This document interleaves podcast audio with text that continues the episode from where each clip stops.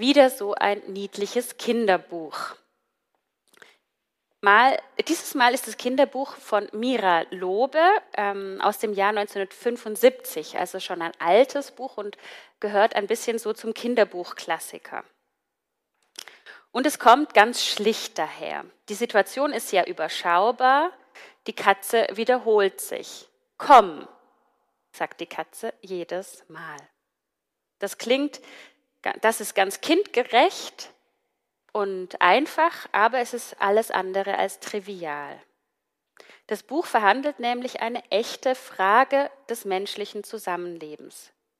Was machen wir, wenn wir alle eigentlich mal in eine Notsituation geraten, alle zusammen? Wir bekommen bei dem Buch eine ideale Lösung präsentiert. Die Katze übernimmt Verantwortung. Zunächst für sich selber, findet diesen Baumstamm und dann aber auch für alle anderen Tiere. Sie steht dafür ein, dass alle auf ihrem Baumstamm Platz ähm, finden und vor den Fluten gerettet werden.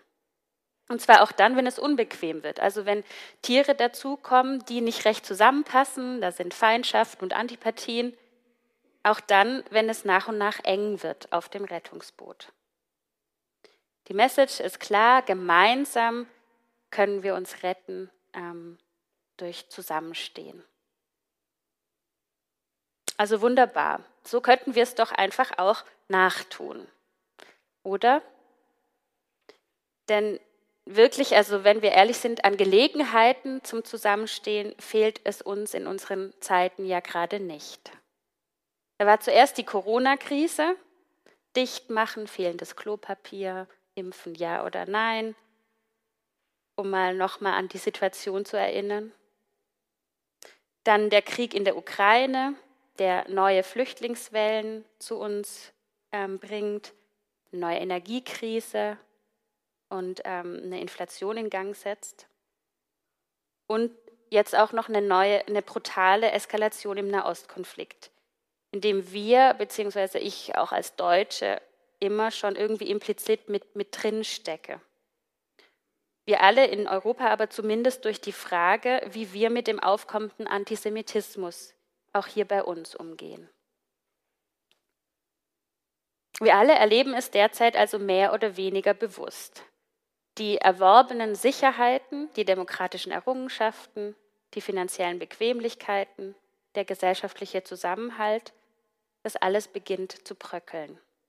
PolitikerInnen fangen an, davon zu reden, Artikel werden geschrieben, Bücher verfasst.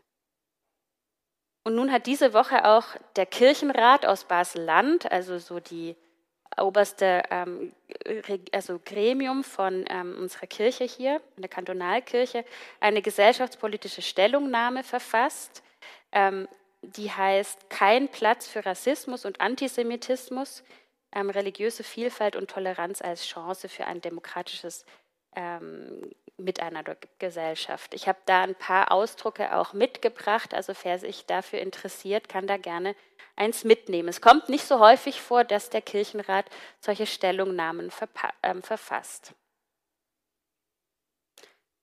Haben wir als Christinnen und Christen also eine besondere Aufgabe bei diesen Krisen oder Herausforderungen?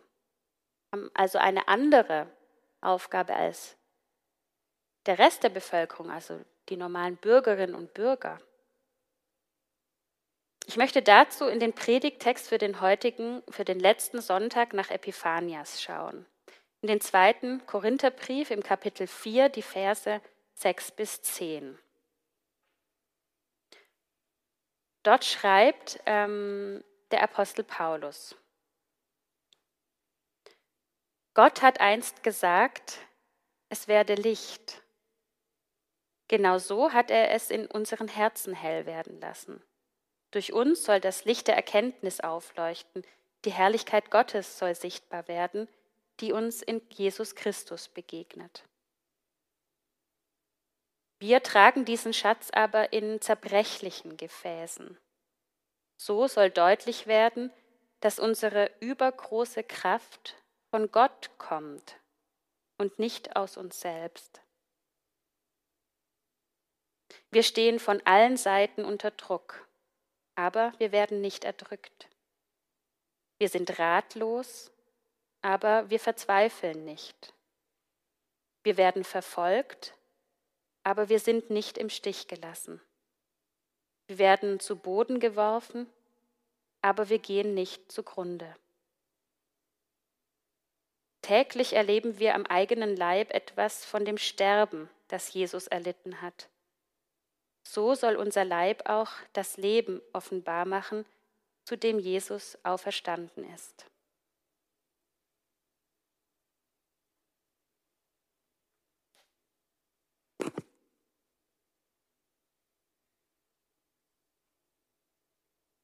Ein schöner Text, finde ich. Also jeder Abschnitt davon ähm, ist tief und schön.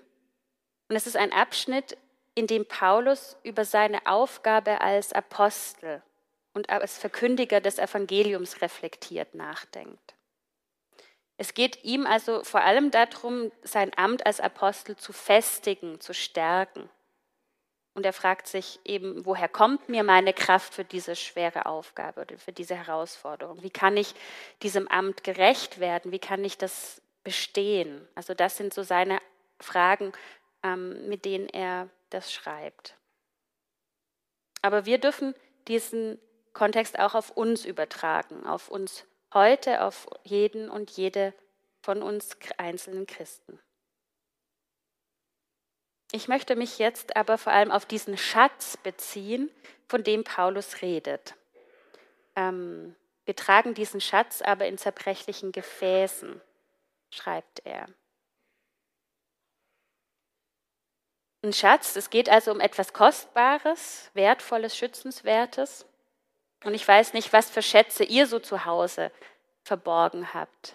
Goldbarren vielleicht oder eher Muschelfunde. Der Schatz, von dem Paulus redet, das ist ein Schatz im Herzen. Und der kommt von der Erleuchtung, von dem hellen Schein des Evangeliums in seinem Herzen. Gemeint ist damit wohl nichts anderes als unser Glaube.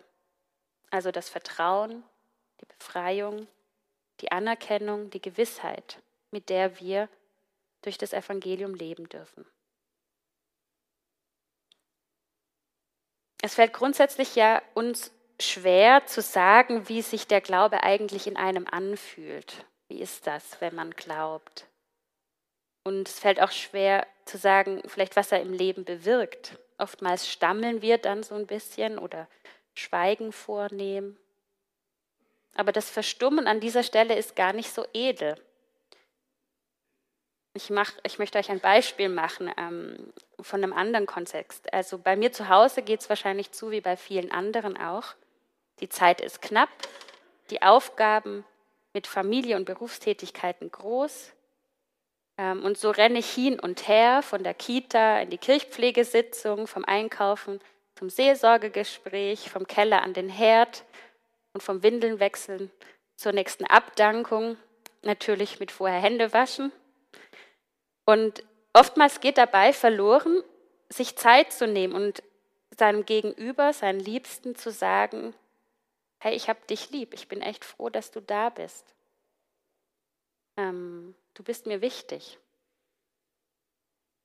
Und ich merke zum Beispiel, wenn ich das meinem Sohn sage, wie der das aufsaugt und dann ähm, sich freut und strahlt und einen, Sch Schmatz zurückgibt und irgendwie sich dadurch unsere Beziehung ähm, wieder um eine Schicht gefestigter wird. So ein Ausbuchstabieren will ich also sagen, so ein Ausbuchstabieren von Beziehungsschätzen, solche Selbstvergewisserung, dass man sich das auch sagt, das ist wichtig. Und das auch im Glauben. Deshalb auch nochmal euch die Frage, was, wie würdet ihr euren Schatz im Glauben benennen? Wie ausbuchstabieren? Wie fühlt sich das an? Oder was bewirkt der in eurem Leben, der Glaube? Paulus hat seinen Glaubensschatz damals so umschrieben. Ich stehe von allen Seiten unter Druck aber ich werde nicht erdrückt. Also das ist, finde ich, ein schönes Bild. Also der von außen kommt Druck, aber es gibt etwas in mir, der meinen inneren Raum frei hält, der da gepuffert ist. Und die andere Formel, die ihr sagt, die könnte uns vielleicht noch näher sein heute. Ich bin ratlos, aber ich verzweifle nicht. Wir haben oft nicht das Wissen, das irgendwie zu sehen, wie das weitergehen soll, aber es gibt im Glauben, mit dem Glauben vielleicht so eine Hoffnung, eine Zuversicht, die mir dadurch nicht abhanden kommt.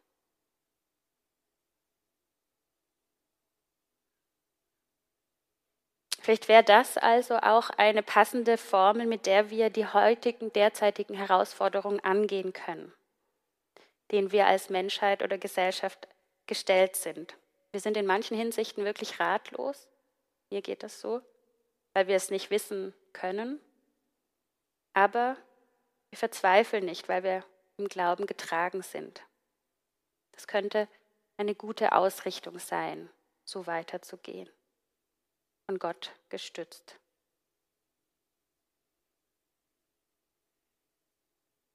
Für diese Frage, die ich anfangs gestellt habe, also haben wir als Christin oder Christen andere Aufgaben in diesen Herausforderungen als andere Mitbürger, hieße das, ähm, also nein, als Mitbürger und Bürgerin haben wir dieselbe Pflicht, uns für ein demokratisches, humanistisches Miteinander einzusetzen. Das müssen wir alle tun.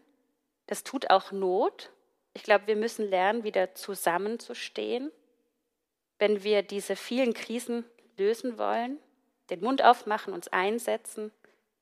Und wir müssen verstehen, dass politische Errungenschaften keine Selbstverständlichkeiten sind, sondern wirklich gepflegt werden müssen. Aber als Christinnen und Christen können wir das alles aus einer Kraft tun, die wir von Gott geschenkt bekommen. Wir können diese Kraft als etwas annehmen, die auch Leiden und Schwierigkeiten ertragen kann oder da durchgehen muss, weil wir wissen, dass es diesen Glaubensschatz nur in zerbrechlichen Gefäßen gibt, wie Paulus schreibt, anders nicht. Wir werden also zwischendurch zweifeln und uns ängstigen, wir werden unseren Mut verlieren und ratlos sein. Aber wir dürfen uns dann immer wieder auf Gott ausrichten und neue Kraft empfangen, damit seine Herrlichkeit und seine Lebendigkeit an uns sichtbar werde. Amen.